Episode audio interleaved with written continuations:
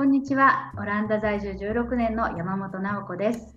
えー、今日は前回に引き続き、えー、中高校の、えー、ギムナジウムっていうそのさ結構最高峰のところですね。そこのお話をですね、あの天野の子さんに引き続き伺いたいと思います。今回後編ということでまたよろしくお願いします。はい、よろしくお願いします。えー、と前回その卒業の、えー、あ勉強大変だよという話それから卒業試験っていうのがあるよっていう話にここまで来たんですけど、えーと、ギムナジウム卒業っていうのにはどどんなどのぐらい科目が必要なんですか？あそのえー、っといあの前にも話したようにギムナジウムだと少なくともギリシャ語かラテン語がどっちか一つを卒業までねちゃんとパスしないといけないんですけど、うん、でも、まあ、多分大体あの、えー、っと8教科だからギムナジウム行ってる子は1個がそのラテン語になっちゃうんですけど、はい、あのえーと、全国的に最低8教科、うん、そのセンタルテストと学校のテストのミックスしたのでちゃんと結果を出さないといけないんだと思います。うん、ちの子は、えーと、10教科取ってたので、うん、あのそう捨てられるんだけどねって言いながら結局捨てないで最後まで自分やる。あすごい。でそれ卒業試験っていうのはこの間その5月の中旬ぐらいから5月末ぐらいまでこの2週間ぐらいにわたってあるんですよね。そうですね、2週間でしたね。はい、それをじゃあ10教科それを受ける、まあ、8教科としても、えーはい、1日に1教科みたいな感じ大体1教科なんですけど運が悪いと2個になっちゃいますね。ででうちの娘は運が悪くて2日間2教科っていう日があったので、うん、そうすると午前中、えーと、8時半から11時半かな？それとあと午後は1時から4時。とにかく3時間のテストなのでやっぱりなかなかしんどいですよね2教科っていうとね。6時間集中してるのがね。時間の教1教科で試験って大変ですよね。トイレとかも行けるんですか？トイレはさすがに行けるでしょうけど、あのえーと、でもお腹もすくじゃないですか3時間集中してると。やっぱり脳を使ってるとねすごくエネルギー使うので。だからあの食べ物も食べていいみたいですよ。ただあのクッキーとかでシワシワシワって言ってその封開けたらダメみたいで。だからタッパーとかの中に入れてて音を立てないで食べられる状態に持っていけばいいということで一応ちょっと気使ってそういうものを持たせましたね。すごいそんな途中で食べたりしながらやる試験ってすごいですよね。あんまりなんか日本のちょっと共通へえそっかそっか。それでそれをえっ、ー、とまあ合格っていうのは先生から電話かかってくるんですか？そうなんですよね。なんかこんなコロナの陽性化の結果もネットで来るね時代があのその今年の場合って6月10日の3時以降っていう時間に担任の先生からお電話があるんですね。だから今とったら、でも以前は固定の電話、親にね、電話があったんでしょうけど、今は携帯だから、3時からこうお電話持って待ってましたね。ああ、本人に、生徒さんの方にかかってくるんですね。うん、ええー、それで合格したよって。そうですね。あと一応なんか、えっと、点を口で、まあ後で紙でくるんですけど、うん、あのなそれぞれの教科何点だったで口でバラバラバラっておっしゃっていただいてたみたいですね。うん、あそうなんですね。すごい。やっぱり落ちちゃった人とかもいるんですか？えっと今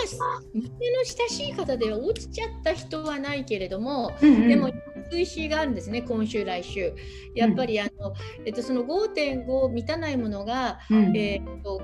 5が2つで4が1つぐらいだったらそのあのあのヘルカンセンって言うんですけど追試やれば、うん。うん、あのこうなんていうの取り戻せるのがあるんですけど、うん、あと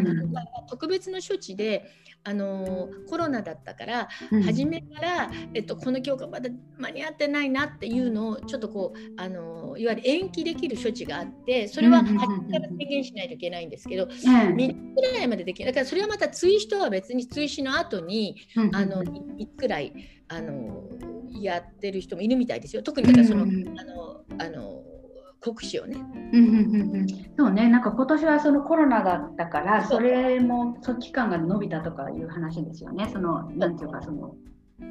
ちょっと遅らせたい子たちが受けられる期間っていうのはね。そうですねただやっぱり学校の先生はあんまりあの初めからもう愛に伸ばさない方がいいよって言ってあんまりなるべくさせないようにでもあの権利としてはあるよっていうことだったみたいですね。だから、あの国のところにリュックサックとかカバンとか掲げるじゃないですか、うん、まだ抱えてる子たちはまだかけられないですよねやっぱり、ね、そうですね。もう娘さん合格してまあじゃあ今はもうちょっとあのパーティーっていうか、うん、もう毎日遊んでますよね。いいですね。本当すがすがしいであのみんなそのこの難しいねこの学校を卒業された後っていうのはどんな感じの進路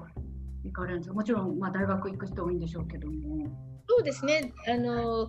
娘はアムステル大大学のあの法学部に行くことにしたし、うん、まあ基本的にはあの大学に行くための学校だったから大学に行く方多いんですけど、うん、まあ、特に今年はあのコロナだったこともあって、うん、来年そのどのぐらいねオンラインになってしまうんだろうっていうのもあるので今年はやっぱり娘のお友達でもギャップイヤーにする方もとても多いみたいですね。うんそうギャップイヤーってねなんかこう1年間まあ言ってみればブラブラしながら考えるみたいなあれですよね。ですよね。まあでも日本の浪人と違うところはもうあの行くのは行けるから大学の合格は決まっていてだから本当にそのための、入学のためのまたなんかお勉強とかするわけじゃなくて、うん、まあ 1, 1年間ねこうあのだからそれこそ昔昔というか今でもあるのかバックパック？バックパック、うん。世界旅行したりとか、うん、ただまあ今年はねコロナだからどの程度できるのかっていう感じですけど、うん、娘の友達の中にはあの南米のどっか、うん、えーと、ペルーかなんかのどっかに行って1年過ごす人とか。うんあのまあ、1年間アルバイトしてみるとかまあでもこうそれこそあのそのアルバイトの種類によっては仕事、うん、いわゆる研修するみたいな感じで、うん、将来の何を本当にこうしたいかでそれに向かって何を勉強したいかっていうのをもう一回模索する期間にもなりますよね。そうですよね。うん。ギャップイヤーはね、なんか私もいいんじゃないかななんて思ってるんですけど。えうん。で娘さんはえっ、ー、とマリコさんとおっしゃいますけど、はい、えー去年の9月3日の週刊新潮にも載ってましたけど、日本にあの行かれる予定なんですよね？このあのまあその週刊新潮の記事に、まあ、載っていたんですけど、うん、あの生島博さんっていうねあのキャスターの方に、うん、あの帝国ホテルでなんかちょっとあの1年ちょっと前かな、うん、あのえーと、行った時にあの1年ちょっと前じゃないですね。2年前ですねもう今からするとね。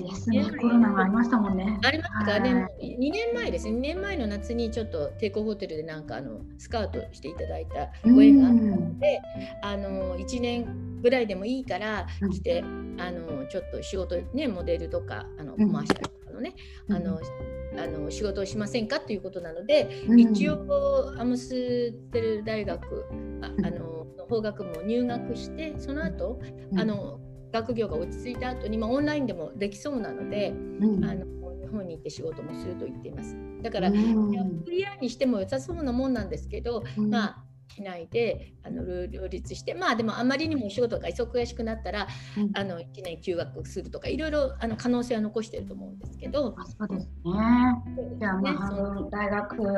の学業をしながら日本でもタレント活動されるという、